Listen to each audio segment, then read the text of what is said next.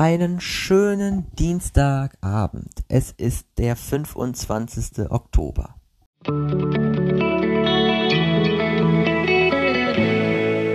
Der gestrige Tag.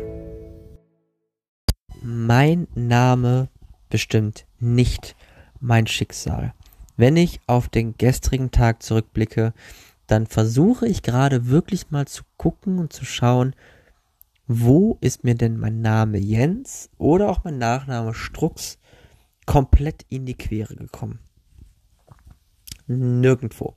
Er hat nirgendwo einen Einfluss darauf gehabt, was gestern passiert ist. Und es hat auch überhaupt gar keinen Einfluss darauf gehabt, inwiefern ich mit anderen Menschen in Kontakt getreten bin. Und naja, um ehrlich zu sein, was anderes hätte mich jetzt auch sehr gewundert. Dazu kommt noch, dass auch selbst wenn ich andere Menschen betrachte, auch dort nichts passiert ist. Also es geht nicht nur um meinen Namen im Speziellen, sondern es geht auch um die anderen Namen. Auch die haben keinerlei Einfluss auf das gehabt, was ich so beobachten konnte. Außerdem war ich in der Lage, mich meiner Vergangenheit logisch zu stellen und sie als das zu verstehen, was sie war. In diesen Momenten kann ich meinen Fortschritt klar erkennen.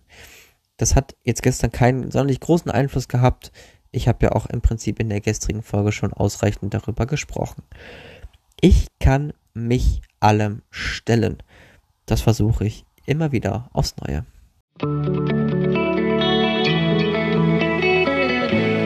Mein heutiges Horoskop. Und dies lautet heute, warum hast du so Angst davor, allein zu sein?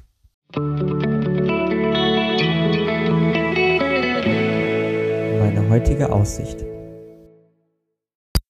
Das kann ich euch relativ zügig sagen, weil ich mein Glück davon abhängig mache. Wenn ich keine Angst davor hätte, allein zu sein, dann mache ich mein Glück auch nicht davon abhängig. Das heißt, ich glaube dann daran, dass nicht das Alleinsein dafür entscheidend ist, ob ich glücklich bin oder nicht, sondern dass ich dafür verantwortlich bin und entscheidend bin, ob ich mich alleine fühle oder nicht und entsprechend unglücklich bin oder nicht.